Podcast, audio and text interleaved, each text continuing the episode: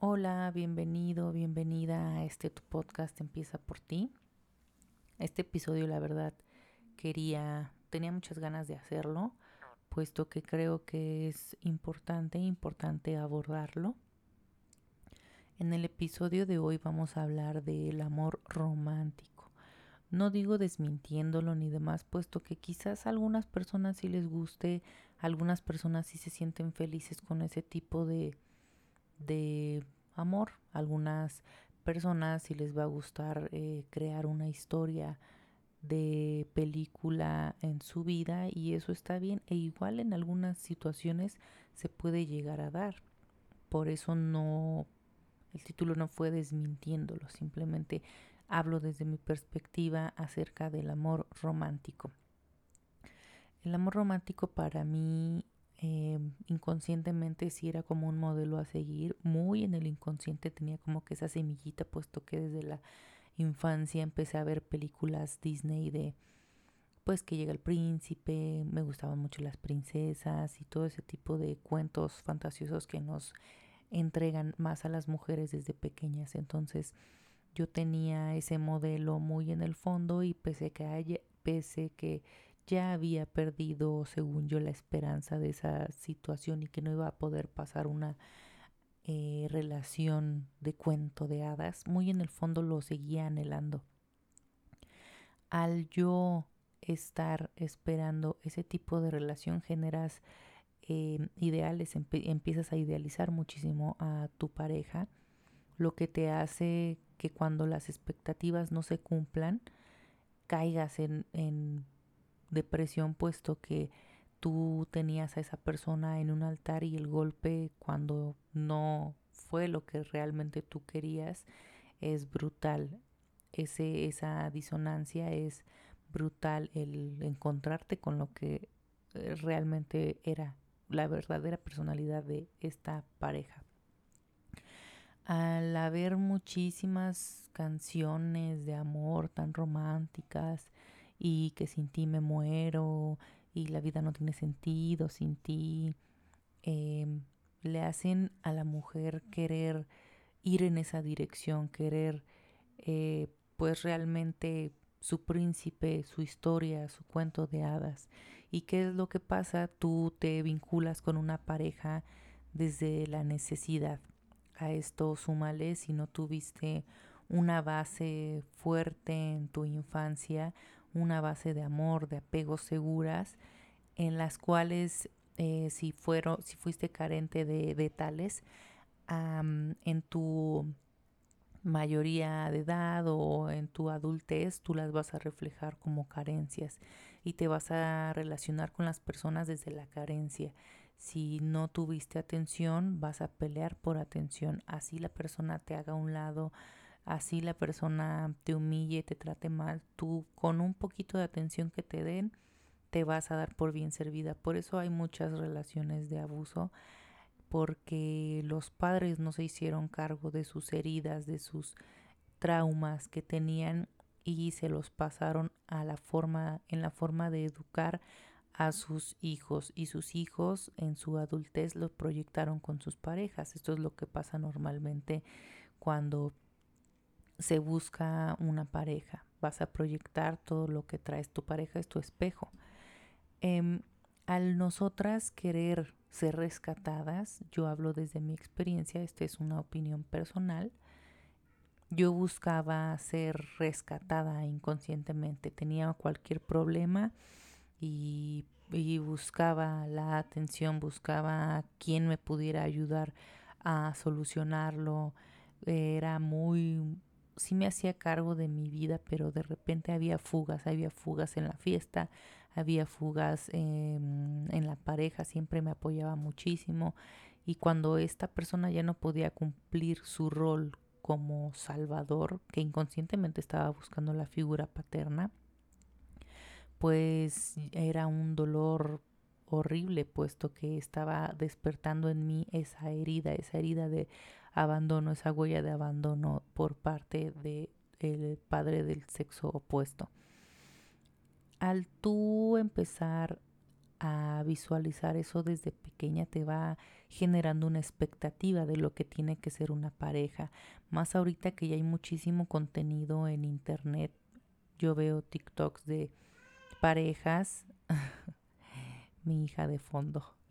Yo veo TikToks de parejas y son el ideal a seguir de muchísimos chiquillos. Em, quizás porque salen de viajes, en todos juntos y, muchas personas se aferran a querer tener algo así. Si no tienen algo así, se frustran. Al tener varios modelos de pareja y más en, en pues los jovencitos de ahora, te aferras a la idea de lo que tiene que ser una pareja, que la pareja te tiene que mandar mensajes 24/7, que te tiene que dar muchísimos regalos, que te tiene que poner de fondo de pantalla, que te tiene que posar en Facebook, y, te, empiezan a, meter tanta información en la cabeza que tú idealizas. Y si no tienes eso que estás idealizando, te frustras, te frustras al no tener ese tipo de pareja, al, al querer que sea como es en las películas, al querer que te vengan a rescatar. Eso te quita responsabilidad y poder, puesto que si tú te haces cargo de ti misma, de tus emociones, de estar bien tú, para poder conectarte desde la elección con otra persona, vas a tener más poder y vas a evitar muchísimas situaciones de abuso psicológico y emocional, porque vas a poder dejar esa relación en cuanto haya cambiado algo, en cuanto tú ya te sientas agredida, denigrada, manipulada, etcétera, porque tu base de amor va a ser sólida. Lo que tenemos, lo que creo fundamental ahora que yo tengo una hija es empezarles a dar una base sólida de amor, de respeto para consigo mismos y ellos es lo, el modelo de amor que van a salir a buscar porque si tuvieron una infancia con carencias afectivas es lo que van a salir a buscar y con lo que se van a conformar puesto que es el tipo de amor al que están acostumbrados desde pequeños cuando vemos a alguien maltratando en las parejas, cuando vemos a alguien manipulando y lastimando a los demás, es porque ellos están acostumbrados a ese tipo de amor. En su infancia recibieron ese tipo de amor y lo único que podemos hacer como un, acto de bondad hacia ellos es solo alejarnos porque ya el simple hecho de que ellos tengan esa, ese conflicto interno emocional de saber amar de esa forma es mucho para ellos, es de por sí ya triste, entonces no, no, tomar cartas en el asunto de venganza, simplemente dejarlos y fluir con tu sanación. El amor romántico lo que hace es lastimar, lastimarnos y vincularnos, como ya lo mencionaba, desde la carencia, generar demasiados apegos y, y por eso sufre la mayoría de personas. Por eso, ay, es que no me pela, ay, es que no me, no me hace caso. Pues si no te pela, next, el que sigue no desde, desde que la cago a la primera y a la primera me voy, no. Simplemente si no es lo que yo busco, pongo las cartas sobre la mesa. Si esta persona está tomando una actitud súper inmadura, pues simplemente me retiro.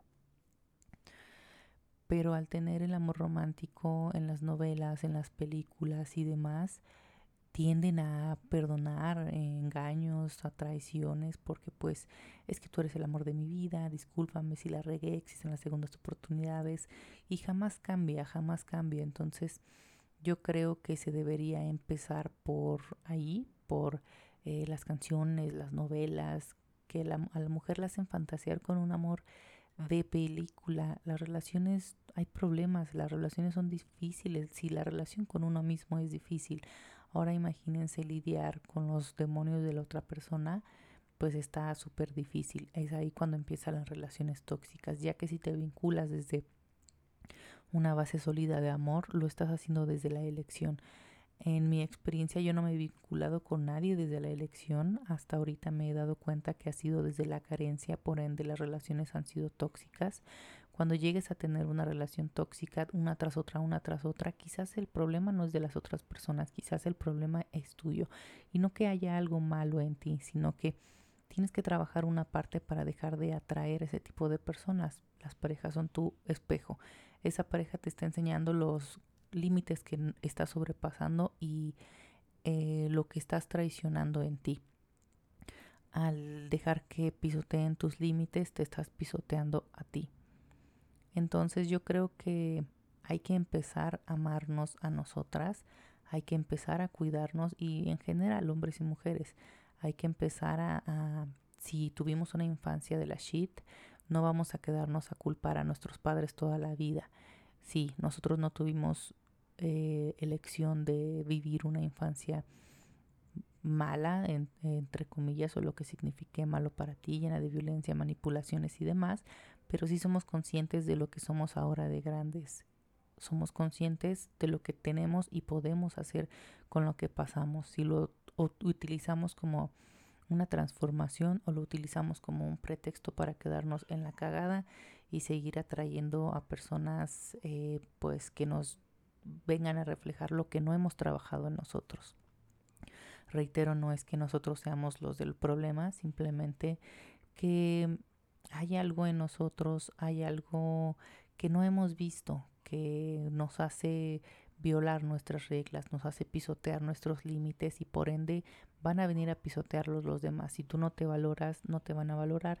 Si estás a disposición de cualquier persona, en cualquier lugar, en cualquier fiesta, en cualquier situación, pues no te van a valorar porque tú no te estás valorando. Respétate. Tú le enseñas a la gente cómo quiere ser tratada. Respétate, valórate, cuídate, cultívate. Todo empieza por ti, como se llama mi podcast al tú generar ese poder que tienes interno, te vas a vincular con otros desde la elección y van a ser unas van a ser de las relaciones más sanas que vas a tener. Yo ahorita por el momento no, no me interesa más que eh, sanarme, crecer como persona. Si en algún momento me llego a relacionar con alguien, estoy trabajando para que sea desde la elección y no buscar que sea para siempre, no buscar que esa persona casi casi me pertenezca. Si puedes es lo más esencial que tienes que hacer, trabajar en ti para poderte deslindar de personas que van a hacer que te vincules desde el, el abandono, desde la huella de abandono y que los conviertas tu necesidad. Eh, ya dicho lo anterior, lo único que yo puedo recomendarte es empezar a localizar las heridas emocionales que tienes y poder canalizarlas para posteriormente elegir una pareja acorde a tu nivel de vibración, a tu frecuencia. Eh, pues eso es todo por el episodio de hoy. Eh, pues ya no estemos tan apegadas al amor romántico. No existe, es mentira, es un invento. Dejen de escuchar canciones que ahorita ya son sin sentido, de que te voy a amar toda la vida. Y, y las rupturas son más dolorosas con canciones más tristes que lo hacen aún más difíciles. Todo principio tiene final, seamos conscientes de eso y seamos conscientes de que para amar al prójimo, primero te tienes que amar tú, si no, no es amor. Nadie ama si no se ama a sí mismo antes. Pues espero que te haya gustado este breve episodio. Nos vemos y nos escuchamos en el siguiente. Gracias por escucharme y me encuentras en todas mis redes como Empieza por ti.